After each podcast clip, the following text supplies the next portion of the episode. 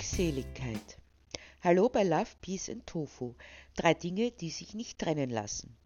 In dieser Episode möchte ich euch erzählen, wie ich mir die sogenannte Glückseligkeit vorstellen könnte.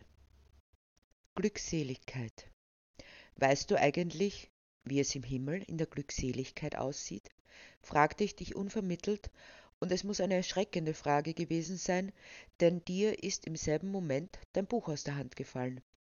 Natürlich nicht, das weiß niemand, denn selbst wenn es diesen Himmel gibt, so kann doch niemand darüber Auskunft geben, wie es dort aussieht. Denn wer einmal dort ist, kehrt nicht mehr wieder, antwortetest du. Du bist immer von solch einer bestechenden Logik beseelt, da kann ich doch nur den Hut davor ziehen. Dennoch, gegen meine Erzählungen kommt sie nicht an, erwiderte ich launig, ich kann es mir nämlich ganz genau vorstellen. Und was stellst du dir da so vor?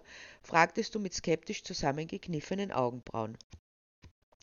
Natürlich, es ist nicht zwingend so, lenkte ich ein, aber du wirst sehen, es ist eine durchaus ansprechende Vorstellung und wohl auch wünschenswert. Dann erzähl doch schon endlich, entgegnetest du. Also hatte ich es endlich geschafft, deine Neugierde zu wecken. Verschmitzt lächelte ich dich an. Natürlich, allzu lange durfte ich das nicht machen.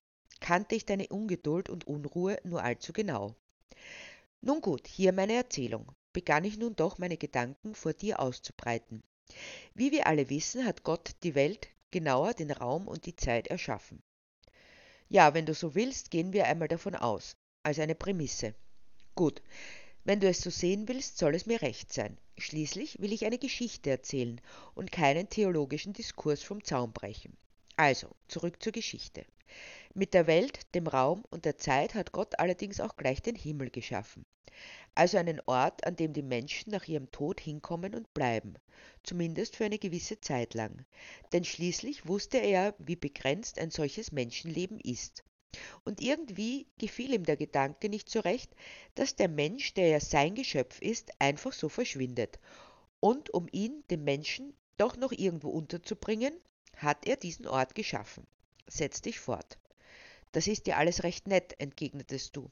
Aber du wolltest mir doch erzählen, wie es dort aussieht. Mache ich auch. Aber du kannst das Treiben dort nicht verstehen, wenn du um diese Umstände nicht weißt, warf ich ein. Gut, aber jetzt sag endlich, wie es dort aussieht, entfuhr es dir voller Ungeduld. Genauso wie bei uns, sagte ich lapidar, bloß dass die Menschen dort nicht mehr der Sklave ihres Stoffwechsels sind und vor allem auch nicht mehr atmen und schlafen müssen. Das ist alles? Was soll daran neu sein? Eine leiblose Seele hat natürlich keine körperlichen Funktionen, stelltest du fest und warst nun ein klein wenig gereizt. Siehst du, und genau darin besteht der erste Irrtum. Wir kommen dort in unserer ganzen Körperlichkeit an und nicht bloß als leiblose Seelen. In dieser Welt oder genauer in diesem Himmel kommen alle an, wie sie zum Zeitpunkt ihres Todes waren, erklärte ich. Also wenn ich zerstückelt werde, komme ich in Einzelteilen an? fragtest du spöttisch. Nein, da wirst du vorher zusammengesetzt. Gott ist ja nicht der Papst, sagte ich sinnend, und jetzt erzähle ich dir von einer Ankunft. Ich werde sie ein bisschen persönlicher erzählen, diese Ankunft, wenn es dir recht ist, schlug ich vor. Mir ist alles recht mittlerweile, antwortest du resigniert, denn inzwischen warst du wohl überzeugt davon, dass da niemals eine Geschichte draus werden würde. Also, dann stell dir vor, wir beide sterben, sagen wir einmal jetzt. Begann ich mit der etwas persönlicheren Variante. Schöne Vorstellung, warfst du ein. Und da wunderst du dich, dass ich nicht zum Erzählen komme, wenn du mich dauernd unterbrichst, entgegnete ich prompt. Nochmal, wir sterben und kommen direkt in den Himmel. Entschuldige, aber das kann ich nicht so stehen lassen. Wir kommen direkt in den Himmel?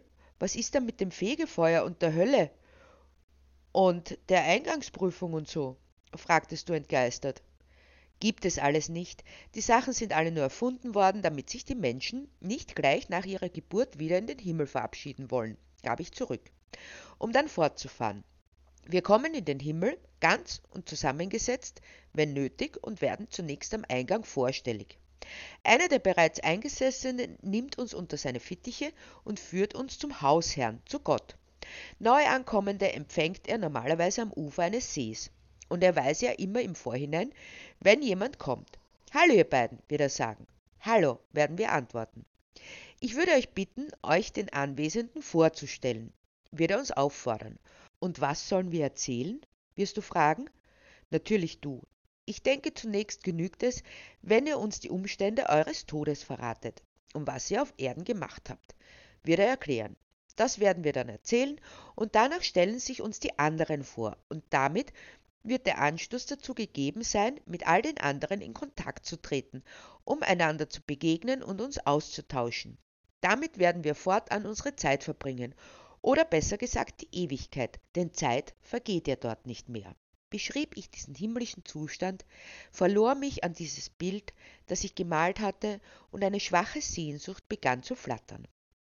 Aber dann ist es ja ganz genauso wie auf der Erde, abgesehen von diesem Stoffwechselzeugs, das zugegebenermaßen recht lästig ist, aber eigentlich nichts Schlimmes, warfst du herausfordernd ein.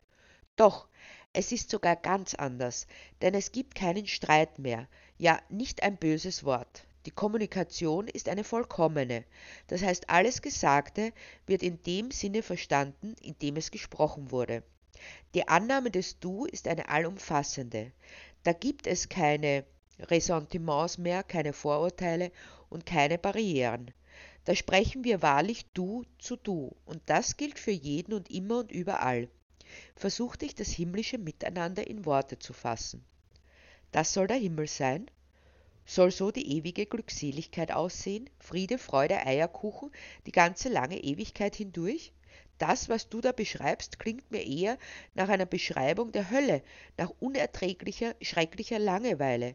Natürlich, eine Zeit lang ist das vielleicht auszuhalten. Aber irgendwann würde ich durchdrehen, entgegnetest du sinnend. Genauso ist es. Endlich hast du es verstanden, entgegnete ich erleichtert. Aber auch das hat Gott gewusst und vorgesorgt, denn schließlich kennt niemand den Menschen so gut wie sein Schöpfer. Und wie sieht diese Vorsorge aus? fragtest du. Der Mond stand schon in seinem Zenit und ich hatte deine volle Aufmerksamkeit. Das gefiel mir und ich wollte sie auskosten, aber nicht übertreiben, bloß nicht zu weit treiben. Noch einmal zurück zu der Vorstellung, dass wir jetzt gestorben sind, in den Himmel kommen, eingewiesen wurden in die Gegebenheiten und nun schon diese Einigkeit, Harmonie und Vertrautheit genossen haben, wobei ich nicht von lange oder kurz sprechen kann, denn in der Ewigkeit gibt es solche Begriffe nicht mehr.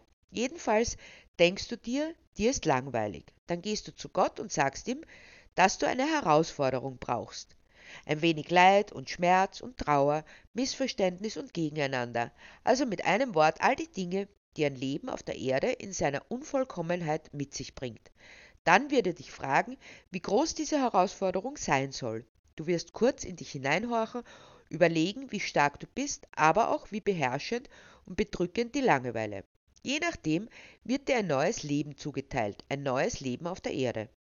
Das heißt, ich werde wiedergeboren, einfach so, nach meinen Vorgaben und nicht nach meinem Betragen in meinem jetzigen Leben? fragtest du irritiert. Natürlich, denn Gott bezieht sein Geschöpf in seine Entscheidung nicht nur mit ein, mehr, er traut es seiner Schöpfung zu, sich selbst zu entscheiden, antwortete ich überzeugt. Das heißt, wenn ich in meinem nächsten Leben ein Straßenkind in Rumänien bin oder ein unterernährtes in Äthiopien, dann deshalb, weil ich eine große Herausforderung suchte? Und all die anderen Kinder sind auch bloß Menschen, die diese Entscheidung getroffen haben? fragtest du. Weiter? Nein, das natürlich nicht. Ich stelle mir vor, da gibt es einen Topf mit kleinen, einen mit mittleren und einen mit großen Herausforderungen. Du wählst einen, springst hinein und der Zufall befördert dich an einen Platz. Kann auch sein, dass du noch eine Aufgabe zu erfüllen hast. Auch dazu kannst du Gelegenheit bekommen, versuchte ich zu erklären. Oder eine offene Rechnung, die ich zu begleichen habe, ergänztest du. Das nicht, denn Gott hält nichts von Rache und wird so etwas nicht unterstützen. Wiedergutmachung, das ja, aber keine Vergeltung. Unterstrich ich nachdenklich. Das habe ich im Alten Testament aber ganz anders gelesen, warfst du ein. Zunächst hat Gott die Bibel geschrieben oder buchstäblich diktiert? Nein, das hat er nicht. Und der Mensch kann nur das schreiben, was er versteht. War es doch schon ein großer Fortschritt, dass der Mensch sich nicht selbst als denjenigen sah, der die Rache übte, sondern es Gott überließ, antwortete ich. Der Mensch hat es also einfach Gott in die Schuhe geschoben, wenn er Vergeltung übte. Also alles wie gehabt, nur mit einer angemaßten Autorität. Entgegnetest du? Genau. Aber wenn wir jetzt sterben würden, dann könntest du alles Gott selbst fragen, schlug ich vor. Das kann ich später auch noch machen, viel später. Jetzt, jetzt möchte ich das Leben mit dir genießen, diesen lebendigen Moment im Miteinander, sagtest du und nahmst mich in den Arm. Aber grundsätzlich eine schöne Vorstellung vom Himmel. Ab und an machen solche Gedankenexperimente einfach Spaß. Auch wenn ich uns allen ein langes erfülltes Leben wünsche, so ist es doch manchmal sinnvoll zu hinterfragen, wie wir dieses gestalten und was uns wirklich wichtig ist. Ein gelingendes Miteinander ist allemal schöner und erfüllender als überbordender Besitz. Ein Miteinander in Love, Peace and Tofu.